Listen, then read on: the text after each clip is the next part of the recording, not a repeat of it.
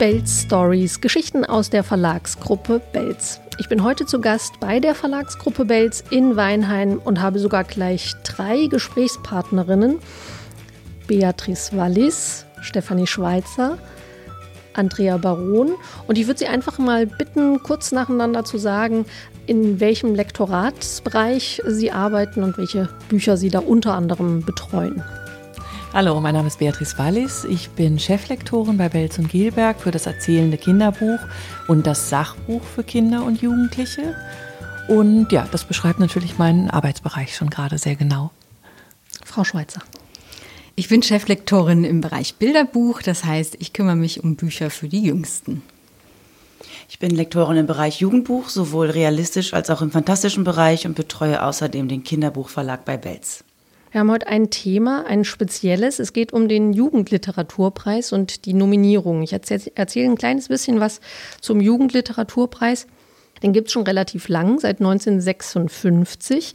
Der wird jährlich verliehen. Der ehrt die herausragenden Werke der Kinder- und Jugendliteratur. Er ist mit insgesamt 72.000 Euro dotiert und äh, diese Summe äh, wird vom Bundesministerium für Familie, Senioren, Frauen und Jugend gestiftet und ausgerichtet wird das Ganze vom Arbeitskreis für Jugendliteratur. Dieses Jahr ist der Termin ist im Prinzip der gleiche wie äh, auf einer normalen Buchmesse auch. Ähm, es ist der Messefreitag von 17.30 Uhr bis 19 Uhr und findet diesmal als Online-Livestream statt, sodass eben auch alle, die sich dafür interessieren, die vielleicht heute hier reinhören, äh, dann auch mal mitschauen können, wie sowas abläuft. Sie haben vier Nominierungen dieses Jahr. Ich habe mir sagen lassen, das ist ganz schön viel, oder? Also es ist viel, das muss man jetzt schon mal sagen, weil es ist natürlich auch toll, überhaupt nominiert zu sein. Dann noch in verschiedenen Sparten und in einer Sparte zweimal, das ist natürlich auch ungewöhnlich. Dann wollen wir uns jetzt mal den Büchern widmen, die nominiert sind. Und ähm, ich würde vorschlagen, wir gehen da auch der Reihenfolge nach. Ähm, es gibt die Kategorie Kinderbuch und äh, darin sind gleich zwei Bücher nominiert. Ähm, wir haben hier einmal Lyrik-Comics. Wer von Ihnen bearbeitet dieses Buch oder hat dieses Buch ähm, dahin gebracht, wo es jetzt ist? Ja, das war ich, Steffi Schweizer. In der Doppelfunktion. Einmal habe ich das Buch als Lektorin betreut, aber ich habe es tatsächlich auch ähm, auf den Weg gebracht als Herausgeberin. Und darum freut mich das natürlich total, dass wir nominiert sind.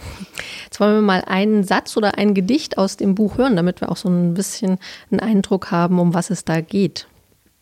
Genau, ich lese was Feuriges vor von Jutta Richter. Heute bin ich wild und böse. Heute bin ich wild und böse, bin ein Wolf im grauen Fell bin ein Drache, bin ein Löwe und ich beiße und ich bell. Ich zertrete zwanzig Schnecken und ich mache ganz viel Krach, schneide Löcher in die Decken, mache meine Schwester wach. Wie kam dieses Buch in den Verlag? Also die Idee hatte ich irgendwann im Kopf, weil ich zu diesem Gedicht tatsächlich mit einer Illustratorin, der Claudia Weikert, schon mal gearbeitet hatte und im Gespräch entstand die Idee, Mensch, Claudia, hast du nicht Lust, dieses Gedicht als Comic zu zeichnen, weil es einfach eine Geschichte erzählt, eine zeitliche Abfolge hat. Und sie hatte Lust und dann entstand dieser Comic. Und bei einer Veranstaltung äh, kam noch ein Musiker dazu, der Jörg Isermeier, und hat dieses Lied, äh, dieses Gedicht dann noch zu einem Lied vertont, auch relativ spontan. Und ähm, bei dieser Veranstaltung zu sehen, wie Kinder mit diesem Gedicht, das dann plötzlich zu einem Bild, zu einem Comic wird und dann noch als Lied präsentiert wird, wie sie da mitgegangen sind, das war, ähm, ja, das war eigentlich der Ideenfunke zu sagen, hey, das machen wir jetzt mal als ganzes Buch. Genau dieser Dreiklang von Text, Bild und Klang. Ist es denn auch so geworden, wie Sie sich vorgestellt haben? Total. Also ich habe ganz wenig Einfluss genommen tatsächlich. Ich habe natürlich festgelegt, welche Tonalität ich da drin haben möchte. Ich wollte nicht nur lustige Tiergedichte, sondern wirklich auch ja, Alltagsthemen, äh, große Gefühle, negative durften auch dabei sein. Das hat natürlich viel vorgegeben. Und ich habe auch die Illustratoren ausgesucht. Und das war einfach schön, weil das waren Illustratoren, die mir aufgefallen sind, die ich aber noch gar nicht richtig kannte. Und das war eine schöne Chance, die kennenzulernen. Und ich habe ihnen eigentlich aus dem Bauch raus jeweils ein Gedicht zugeordnet. Und das hat immer auch äh, lustigerweise funktioniert. Ähm, das nur einmal war ein Fall, wo eine Illustratorin meinte, du, ich habe keinen Zugang zu dem Gedicht, hast du nicht ein anderes für mich? Aber ansonsten hat es immer gepasst und dann haben die Illustratoren wirklich total freie Hand gehabt. Irgendwann sollten sie mal zurückmelden, wie viel Platz sie brauchen für ihr für ihren Comic. Ähm, und ansonsten gab es einen Stichtag, wann das alles eingeschickt wurde. Und das war super beglückend zu sehen, welche Vielfalt da zusammenkam. Und genauso war es mit der Musik. Es gab eine Handvoll Musiker, die hatten freie Hand und ähm, ja, haben irgendwann ihre Tondateien geliefert und das war natürlich ein super spannender Moment. Die Tondateien sind auch zu hören. Wer Interesse daran hat, natürlich zuerst mal das Buch kaufen und dann auf www.belz.de slash Lyrikcomics reinhören. Ich glaube, das macht wirklich richtig Laune. Ein weiteres Kinderbuch ist vorgestellt, das mir ehrlich gesagt meinen Sommer so ein bisschen gerettet hat, ähm, äh, weil ich nicht mehr so richtig im See schwimmen konnte. Und da kam Anne Becker mit Die beste Bahn meines Lebens gerade recht. Ich stelle es vor und ähm, ich bin natürlich froh, dass es den Sommer gerettet und nicht vermiest hat. Das passiert ja auch manchmal, wenn man Bücher liest. Ich würde mit einem kleinen Zitat starten, weil dieses Zitat so ganz schön wiedergibt, was mir wahnsinnig gut an dem Buch gefällt. Das Zitat ist sehr kurz. Es fängt an. Ich starrte an die weiße Decke und versuchte nicht zu heulen. Das funktionierte so mittelmäßig. Diesen einleitenden Satz, den denkt Jan, die Hauptfigur, gleich am Anfang des Buches. Er liegt zu dem Zeitpunkt auf der Matratze in seinem Zimmer auf dem Boden und es ist die letzte Nacht, bevor seine Familie umzieht. Dieser Umzug, nervt ihn ganz furchtbar. Aber dieser Satz, deswegen hatte ich den ausgewählt, gibt so schön wieder, was das Buch für mich ausmacht. Denn Jan ist eigentlich ein recht normaler, mittelmäßiger Typ. Und das, was jetzt vielleicht auf den ersten, aufs erste Hören so ein bisschen negativ klingt, das meine ich total positiv. Denn es ist interessanterweise das, was den Roman für mich so besonders macht. Und ähm, er zeigt, welche unaufgeregte Erzählkraft die Autorin Anne Becker hier in dieser Erstveröffentlichung entfaltet. Wie ist die beste Bahn meines Lebens in den Verlag gekommen? Also das Buch ist auf einem recht konventionellen Weg in, in den Verlag gekommen, nämlich über eine Agentur, mit der wir so, äh, zusammenarbeiten.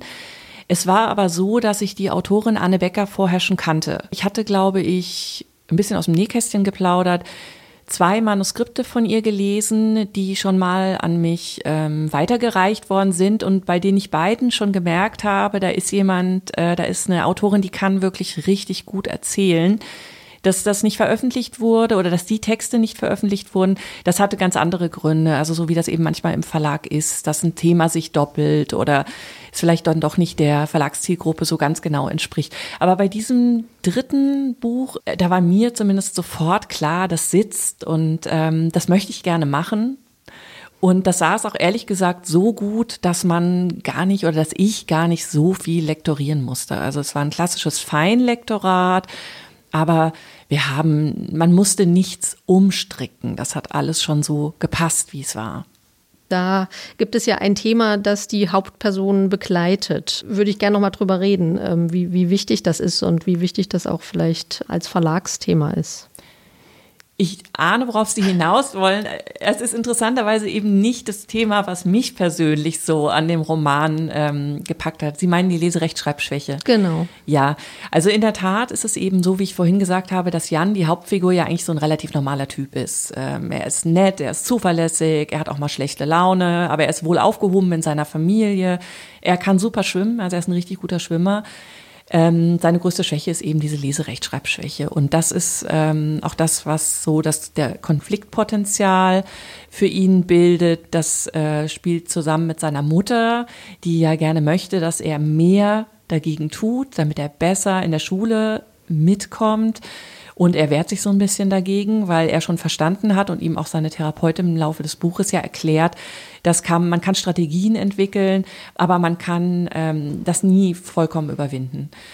Der zweite Konfliktherd ist eben sein Klassenkamerad, dieser Klassenbully, der natürlich, das ist so ein Typ, der natürlich immer nach den Schwächen der anderen sucht und das sofort spitz kriegt, was Jan ja eigentlich versucht zunächst mal zu verbergen in seiner neuen Klasse, aber sofort kapiert, das ist der wunde Punkt. Und da die auch noch beide schwimmen und da Rivalen sind, greift er das gleich auf.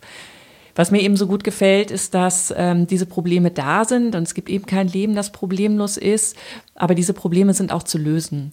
Und das Buch zeigt sehr schön, wie man diese Probleme auch gemeinsam löst. Weil Jan lässt bei dem Umzug alte Freunde zurück, das erfahren wir ganz am Anfang des Buches. Er findet aber auch relativ schnell neue Freunde. Und diese Freunde, die stützen ihn und die ermöglichen es ihm, auf eine recht unprätentiöse Art mit diesem, mit dieser Leserechtschreibschwäche in der Schule zurechtzukommen.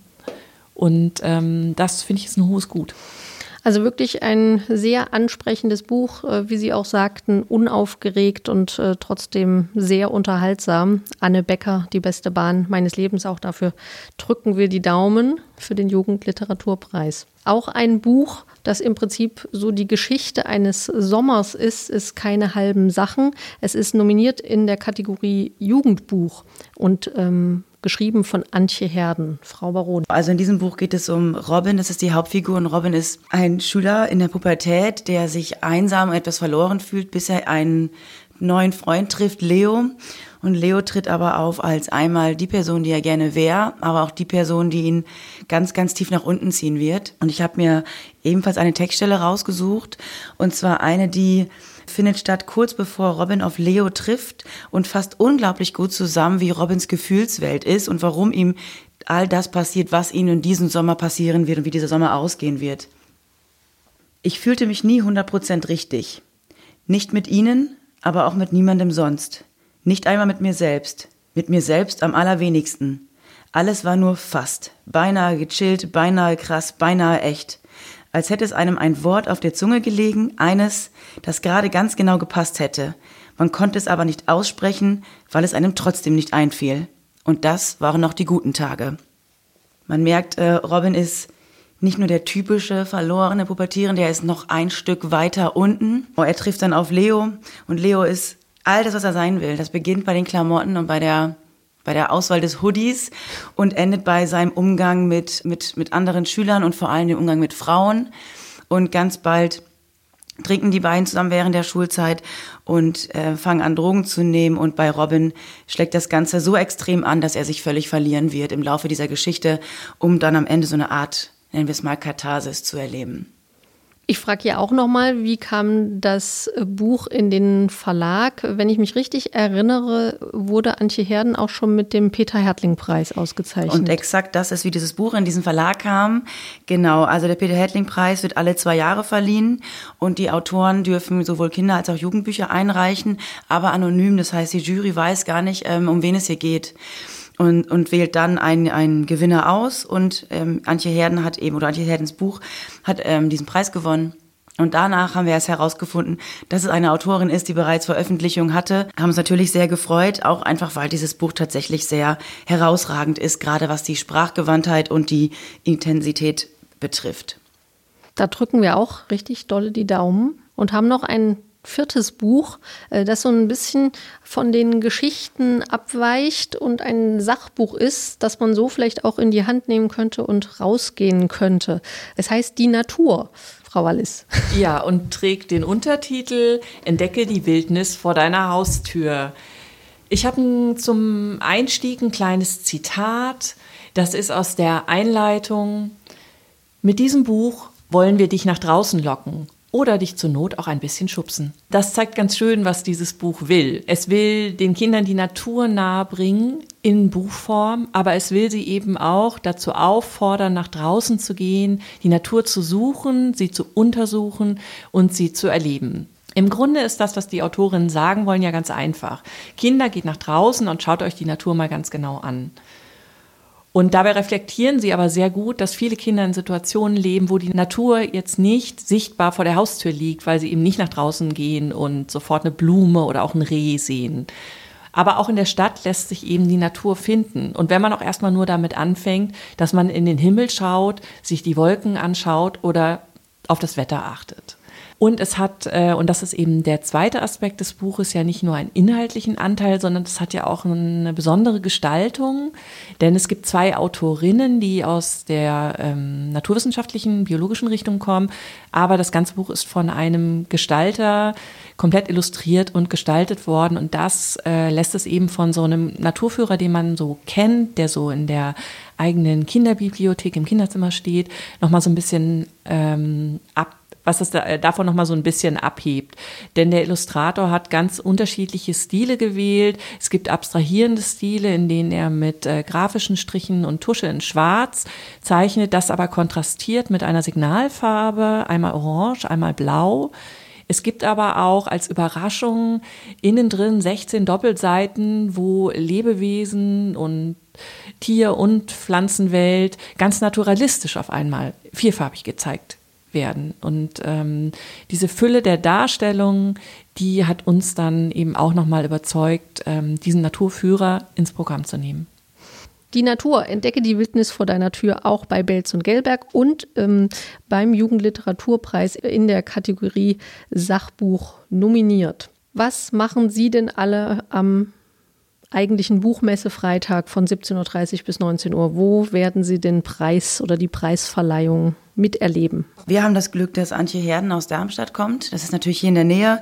Und sie selbst wird in der Zentralstation in Darmstadt lesen und anschließend zeigt dann die Zentralstation ein Stream. Und das heißt, man kann mit der Autorin gemeinsam das alles durchfiebern und miterleben. Und ich bin auch schon sehr gespannt drauf wie auch immer es ausgehen wird. Wir ähm, wünschen natürlich, dass äh, die ähm, nominierten Bücher alle auch einen Preis erhalten. Ähm, das ist ja auch, äh, glaube ich, eine ganz schöne Auszeichnung für die Arbeit, die Sie hier tun. Da drücke ich die Daumen und ja, danke Ihnen für Ihre Zeit. Danke, dass wir hier sein durften.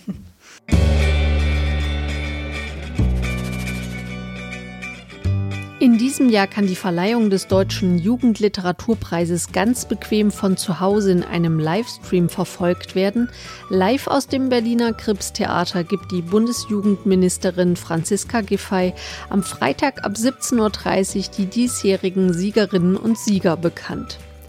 Infos zu dieser und weiteren Veranstaltungen im Rahmen von Belz liest meine mobile Buchmesse gibt's wie immer auf belz.de/slash